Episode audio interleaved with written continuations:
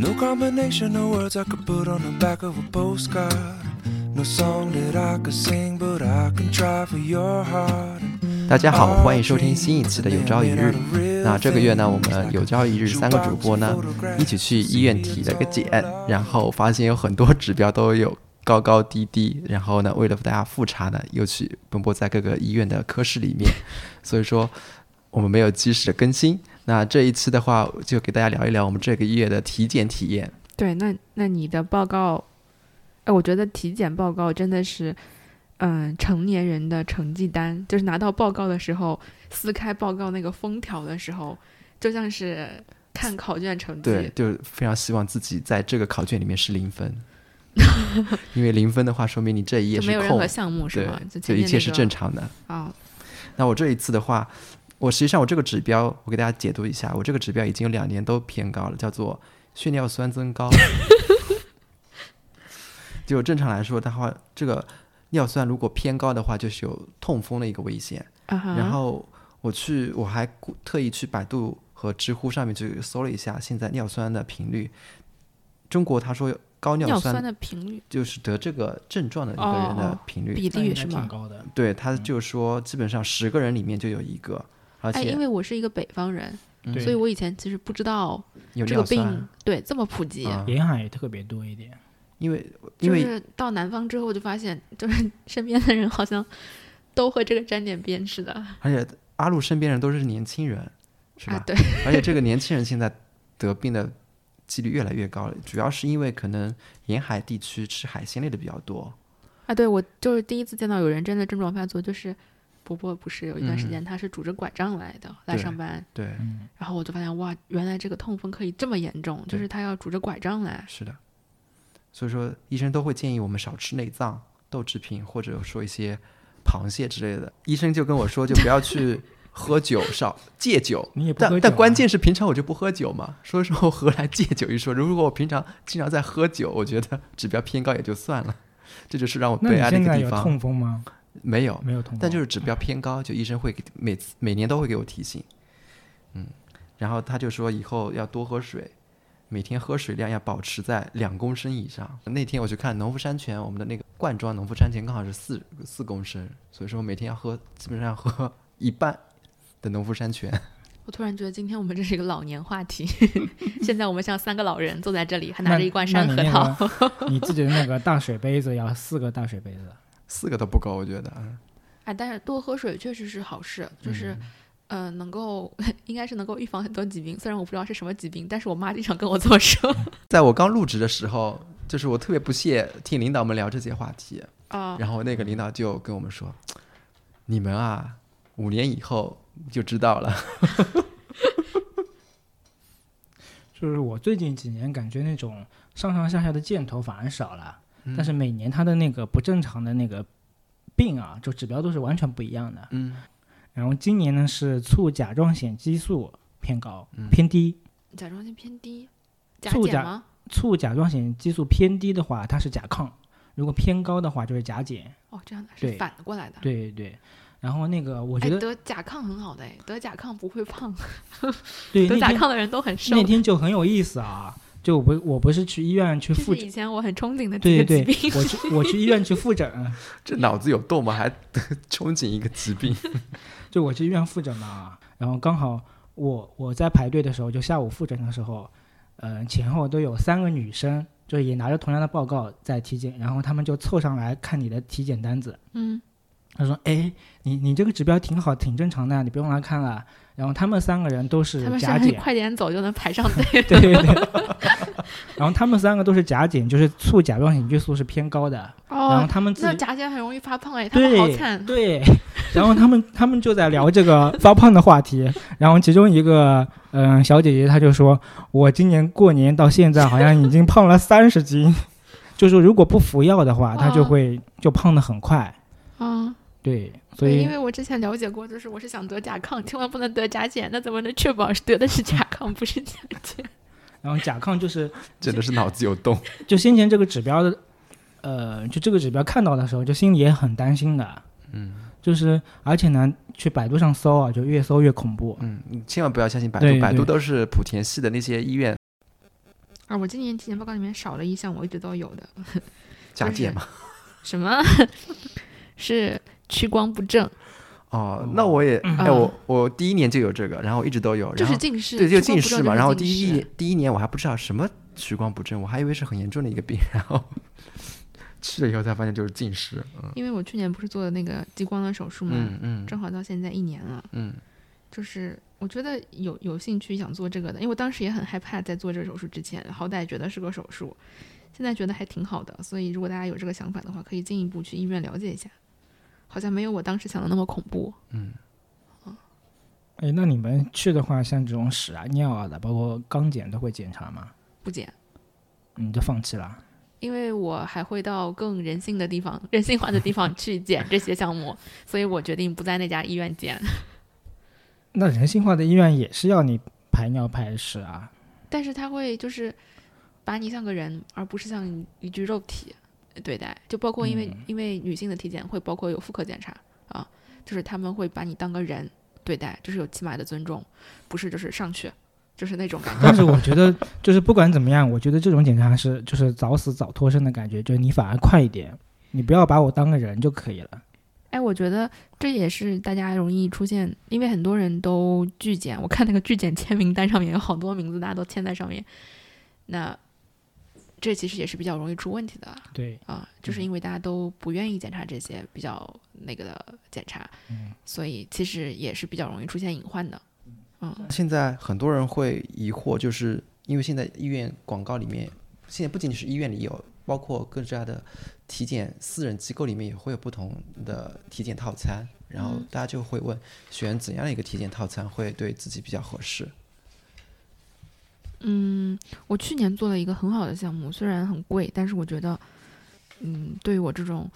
有胃对胃镜有强烈恐惧，但是又想去做胃镜的人来说，嗯解决了我很大的一个问题，就是胶囊胃镜哦，那这是跟无痛胃镜还是不一样的一个类别是吧？不一样的，嗯它是把一颗很小很小的像药丸一样的胶囊嗯喝下去，嗯啊，然后那个摄像头到了你胃里，然后那个医生就是你躺在那个一个仪器下面，就是它外面那个仪器的磁力牵引着里面的摄像头在你肚子里面转，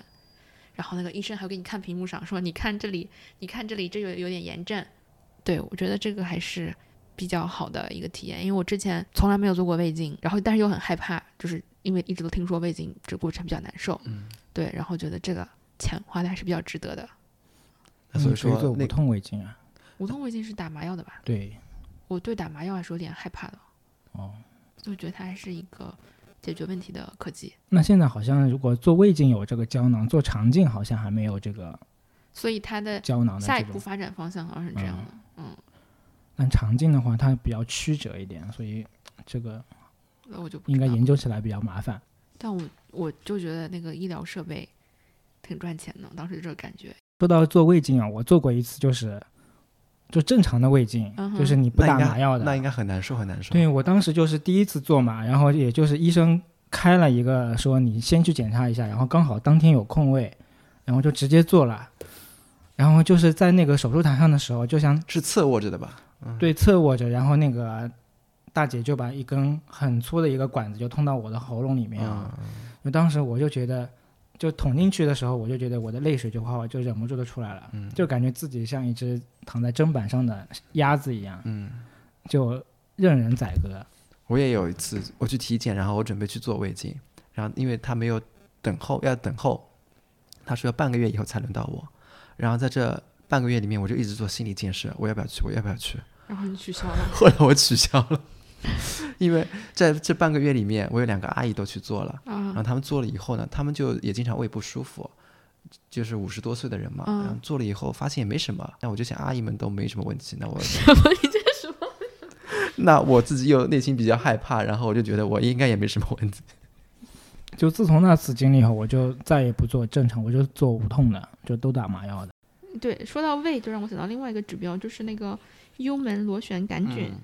嗯就是，嗯、如果没有查过的话，我觉得这个还是挺值得查一下的。因为中国人我们这样吃饭的方式的话，其实很容易就是身边有人有，就很容易都传染上了。嗯就我是很久之前了，我是吃药去杀过的，就是从阳性变成了阴性，而且我当时还问过医生，就是说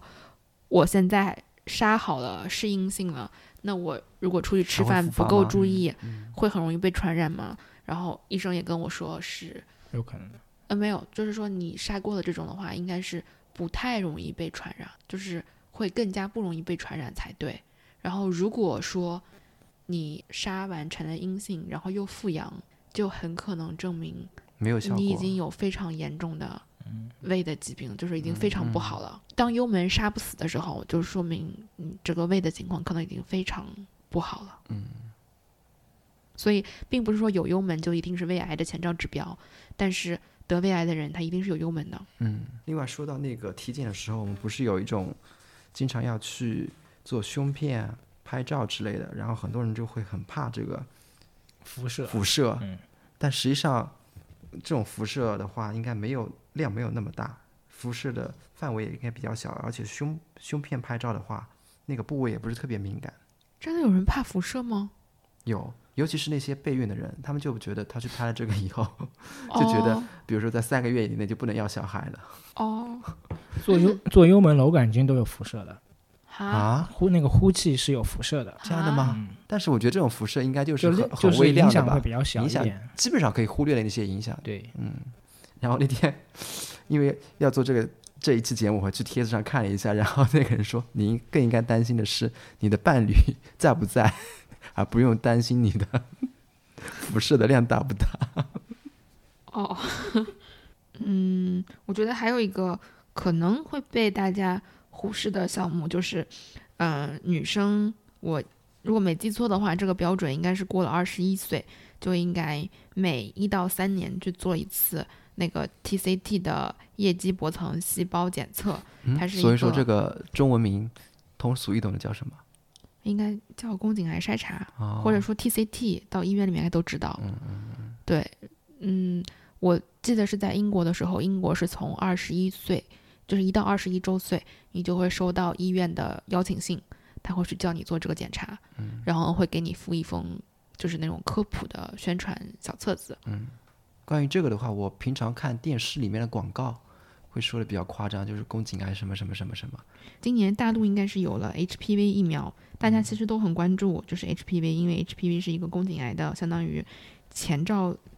指标的一种，嗯，一个参照指标嘛。那其实嗯就是即使打了疫苗，也应该进行筛查，而不是觉得打了疫苗之后就会觉得高枕无忧。因为我们的医院好像没有这种主动邀请，至少我没有被医院主动邀请过。但在英国的时候是会主医院主动提醒你来，就是你要做这个检查了。嗯那现在为什么人很多人去打打这个疫苗都要去香港啊？因为大陆好像刚刚才有吧，而且好像价数不一样呢。但是其实即使从四价变成九价，多了这么几价，呃它也没有全部预防，所以还是要做 TCT 筛查。其实我打的那个时候，因为很早了嘛，我十四岁打的，那个时候的疫苗我都不知道是几价的，是学校统一打的。嗯，但是肯定没有现在这个价数这么多，嗯所以应该是一个预防相对来说非常弱的疫苗。就是我就是在各种和医生交涉的过程当中，都还是被提醒做 TCT 筛查才是更加重要的参考指标。划重点，TCT TCT。那在体检中，你们有没有碰到过哪些项目很重要，但是会容易被人忽视，或者说有些东西听起来很可怕，但是实际上没有那么耸人听闻？那我就说一个宫颈糜烂，感觉这是女生专场了。就是因为它用“糜烂”这两个字，所以大家听起来就会觉得很可怕。而且，呃，我觉得女生应该都会比较担心自己有妇科病，尤其是，呃，就是我目前还在体检那家医院，还是应该是浙江省非常非常主流的医院，它就在你体检那张纸上面大字印在最外侧。宫颈糜烂、轻度糜烂、中度糜烂、重度糜烂，让医生直接在上面画勾。也就是说，你体检当天拿这张纸，医生打过勾的，走来走去，所有人都能看到上面写的重度糜烂，医生给你画了个勾。我觉得简直就是现场羞辱。你们女生的体检这么的 残忍啊？对啊，就在那张纸上，就是在就是在正面，就是大家都能看到的地方，然后医生直接打勾的，他不是说后期会附在你报告里的一个东西。我的天哪！它这个糜烂是什么个概念？是一种学术名词，还是说是？应该是最早的时候，我猜测是翻译不恰当，嗯，我也是觉得，因为现在好像这个名字已经改过来了。它其实就是呃皮肤表皮的粗糙，就是鳞嗯片剥起的这个状态的程度不一样。就像比如说比如像我脸过敏了，就是皮肤有点翻起来嗯这个状态。嗯，对，就是结合一些其他临床指标，有可能是一个疾疾病的体现，但是它单独来说没有什么临床意义的。然后，但是它就名字非常难听，所以导致之前也看到过很多被一些莆田系或者一些不良的无良的体检机构骗了，就是说、嗯你这个你看你都重度糜烂啊什么这种，尤其是未婚未孕的女性就会觉得特别害怕，就是为什么嗯。我就有这么严重的妇科病啊，然后就进行那种价格昂贵的多次的各种什么治疗啊，嗯。就花钱就不说了，那就自己其实也很糟心嘛，在这个过程当中。对，我的科普小讲堂 再次结束。所以这个病主要是被这个词语给就是看着感觉，嗯。其实有挺多病都是因为它的名字，包括我们今年，比如说新冠，最开始被叫做武汉 virus，对，而且如果一旦冠上这个名字的话，那对整座城市或者说一个就地区像西班牙流感，对，嗯。明明是在美国爆发，但是可能对西班牙人说，每次说到时候都要去曲折的解释一圈。对，这也是回到我们今年上半年为什么就是对 China virus 誓死抵抗。对，嗯哼，其实除了身体上的体检以外，可能现在朋友们也越来越关注一些心理上的体检。那我觉得心理上的体检的话，感觉现在这个病是越来越广泛，但是大家又不知道去怎么去查和防治。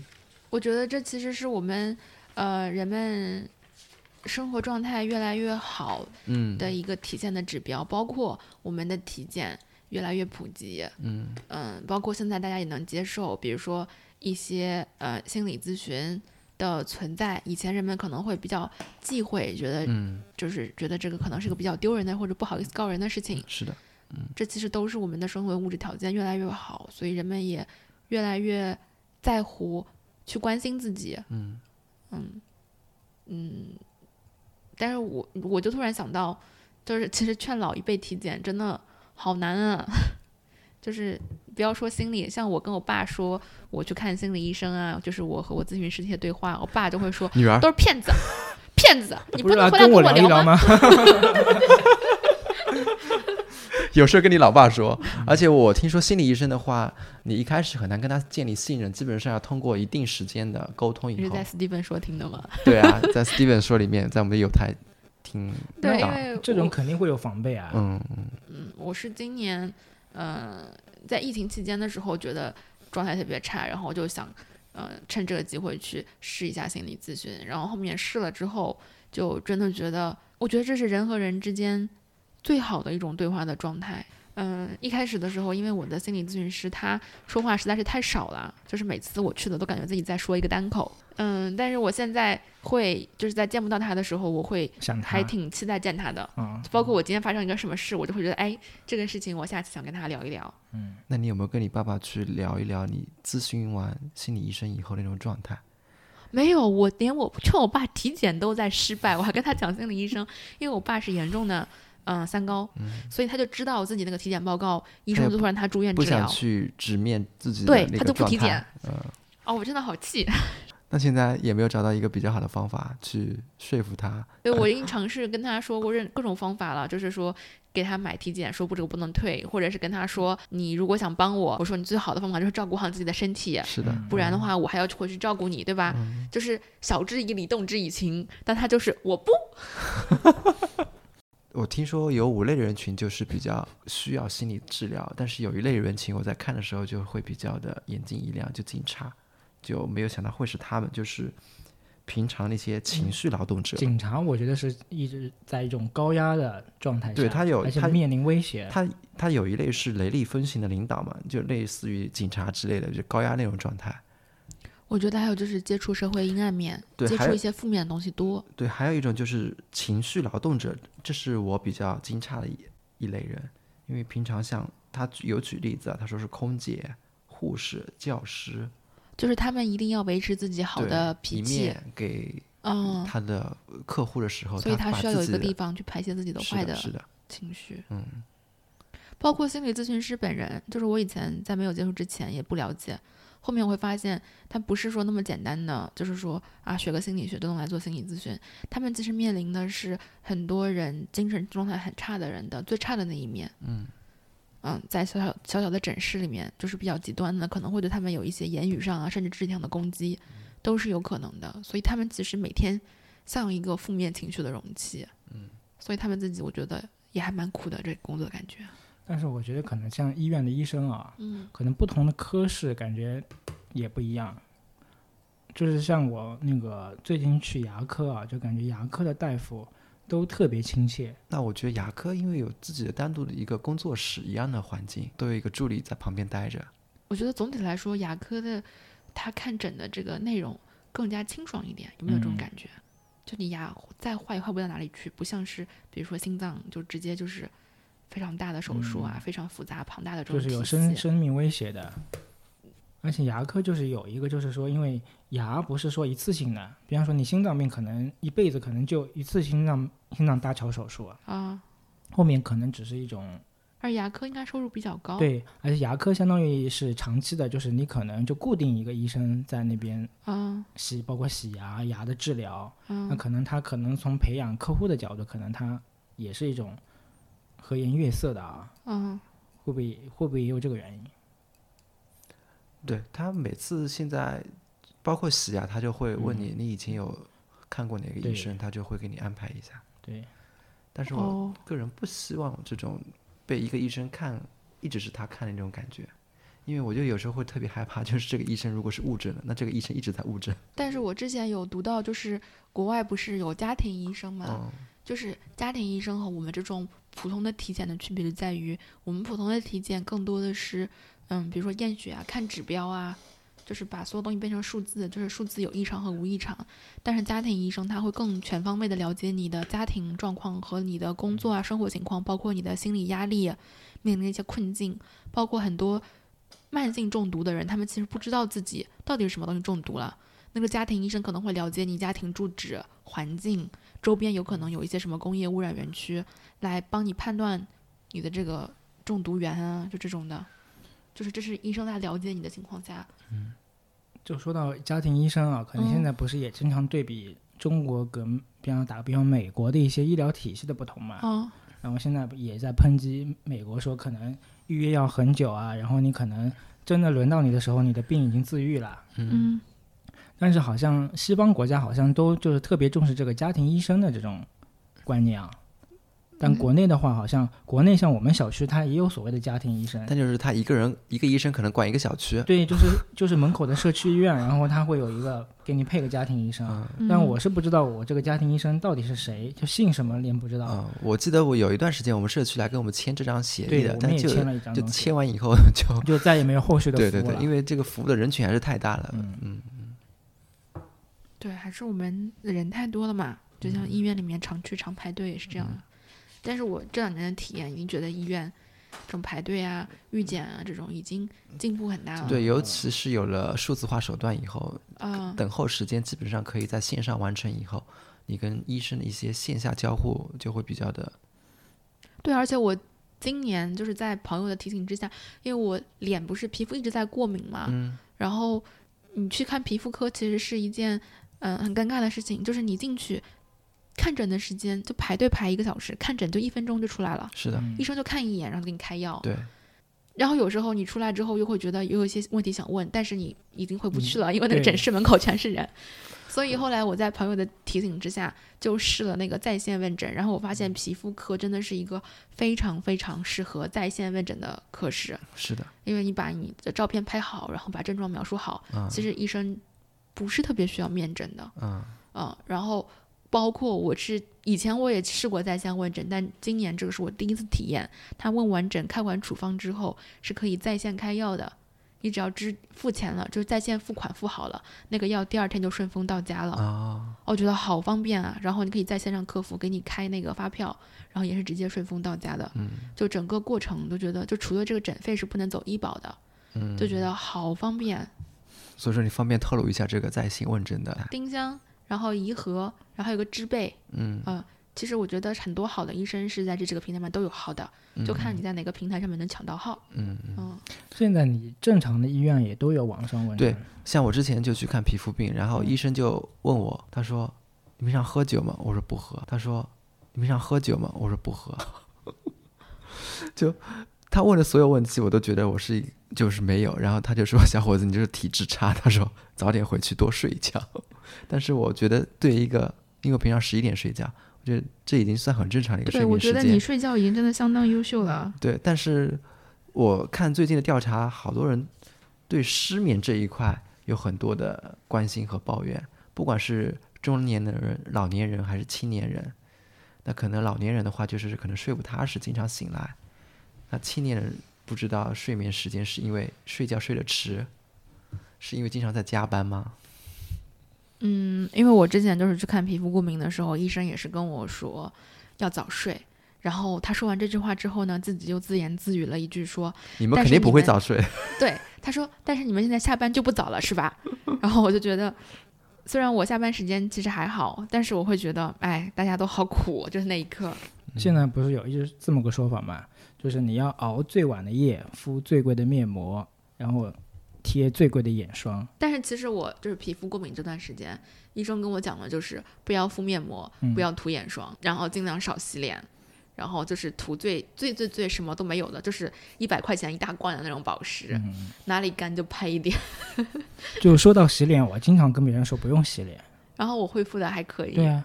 就是特别是早上就除了，我感觉鼻子上黑头多了一点，其他好像就是你晚上你晚上回家可以，因为有这种外面灰尘比较多嘛，你可以洗想说哇，你原来天天洗脸的 但是你早上醒过来，其实你是正常的、健康的油脂分泌，其实我就说你们俩这个皮肤都没有痘痘的人，还说自己的皮肤不好，你说让我这种每每年不管春夏秋冬都在长痘的人怎么办？那说明你还年轻嘛。对我觉得现在医生看什么病都会跟你讲啊、什么少吃辣的，嗯，对啊不要吃辛辣的少吃凉的刺激的。嗯对我都不吃，啊嗯但是我还是有痘。早睡早起，哎，早点睡觉。对我十一点睡，多多喝水。我水也喝的蛮多的。哎，然后我就因为我之前不是在想，为什么那个电视剧里面，你看演以前那种女青年都是两个粗麻花辫，嗯，然后现在的女青年都在为秃头而发愁，嗯就是发量越来越少了。然后我在想，我觉得是不是也是睡得早，就是以前真的就睡得很早，嗯，因为你看以前一家都是两个大麻花辫，粗粗的，对，现在的扎马尾都是就这么细一条，就感觉这个差距好像还蛮明显的。所以说除了那些上班上的真的很吃人，那大家为什么不早点睡呢？之前看到一个丁香的睡眠报告，他是说九五后的人说入睡很困难，三十分钟之内是不能入睡。然后九零后是说睡不成，多梦易醒。然后八零后、七零后都是说晚上睡不踏实，就是睡眠没有那么长时长间、高质量。嗯，大家给睡眠的重要性打分达到了九点五分，但是却有百分之九十二的人因为各种原因不想早睡，其中这些不想早睡的人，百分之七十三的原因是，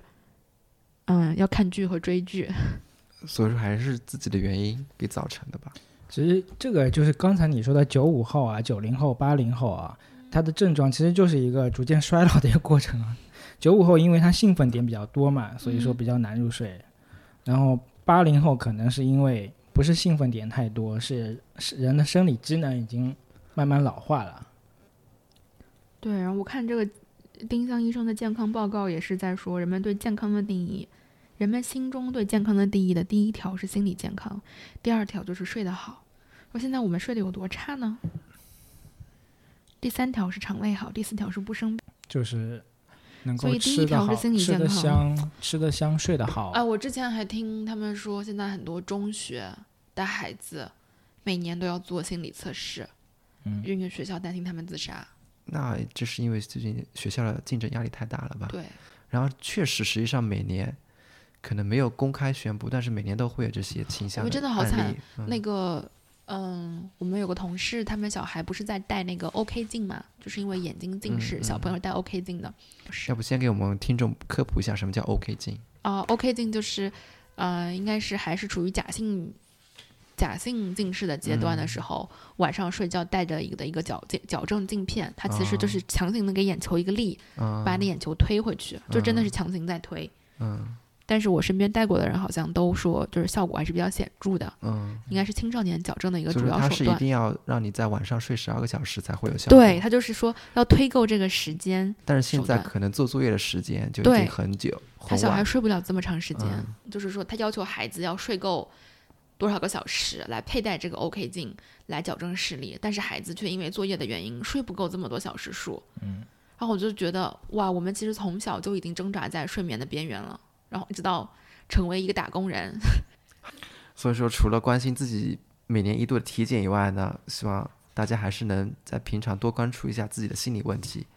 九九六的加班呢，可能是对你来说是一种常态，但是呢，也要看一看这个赛道是否是你真正自己喜欢的。那如果这个赛道真的是在成长期、发展期，你自己也喜欢这份工作，那我们还是推荐你继续你的九九六的工作。那如果不是在这个成长期、发展期的赛道，你也自己不怎么喜欢自己手上这份工作，不要被九九六这种文化所一味的压榨着，毕竟自己的心理健康还是最重要的。最近我就读到一篇新闻，说有一个女生，她好像加班了半个月，然后就已经非常累了，然后刚好那一天是她自己的生日，她就早点下班，然后在下班的途中还是被叫去 干活了，然后她就在车里面哭了。嗯，所以说希望这样的新闻以后能够尽量的少一点吧。我是之前读到一个，嗯，一本书里面应该是也是关于心理学有关的，这段时间看的还蛮多的。他讲了一个内容，让我突然觉得，就是啊，就是那种感觉。他就是说，呃，我们大多数人其实都不爱自己。嗯嗯，他是说这是一个医院做的统计，就是医院药剂师发出去的药，患者真正有在按医嘱一直在吃的，只占到百分之三十，是说准时吃，他忘了呢，还是说他就不想吃？也不是不想吃，就是可能就是觉得没有那么在乎这件事儿。嗯，但是事实上，嗯，宠物医院的统计就完全不一样。宠物医院的统计就是主人给宠宠物能够按时用药和吃药的这个比例超过百分之八十，嗯，主人都能够做到。也就是说，当然，宠物带宠物去医院的这些主人本来就是比较负责的主人啊。嗯也就是说，我们对自己宠物和孩子的爱，可能比对我们自己的爱都还更多。就是我们会关心他生病了要按时吃药，比如说教孩子生活要规律，要早起，要按时睡觉。但是，就是我们知道，嗯，什么是真正好的，并且我们尝试去督促他们做真正好的事情。但是，反而我们好像没有这样对自己。所以说现在医院有个小程序会，如果你配药以后，他会来提醒你。但是你会关掉啊。对啊，我不会关掉。还是就是关于我们要更关心自己一点，就是我之前我的咨询师在跟我聊天的时候，就是一个我跟他跟他讲一个突发的事件的时候，就问我你你的感受是怎么样的呢？然后我就发现我其实没有感受，就是我在那一刻在面对这个突发事件那一刻，我想到的就是说 Plan A、Plan B、Plan C，我该怎么处理这个突发事件？把比如说家人安顿好，把我自己安顿好，把什么什么什么都安顿好。我在那一刻是没有感受的，对，但是。就是在跟我咨询师聊了几次之后，嗯，他没有很直接的告诉我，但是他让我 get 到了，就是说人是有感受的，并且应该尊重自己的感受，让给你自己一点空间。那你是不是在当下那个紧张的环境中，你就没有时间去想很多感受，就想怎么把事情处理好？对，觉得我还是就是在这方面属于比较焦虑的类型吧。嗯嗯，所以更多的时候是会在想我该怎么处理这个事情，和把这个事情包括对别人负责任。嗯，但是在这个时候，你就会屏蔽掉你自己的感受。对，所以反正就是我们应该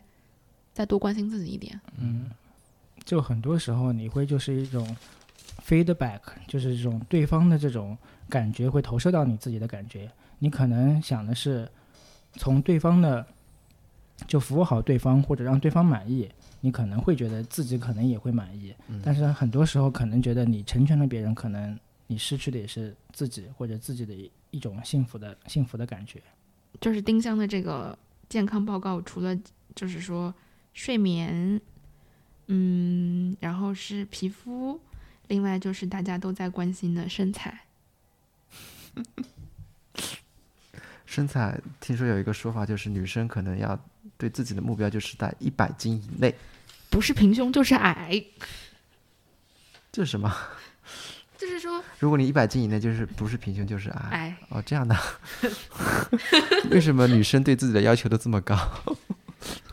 要有自信一点。嗯，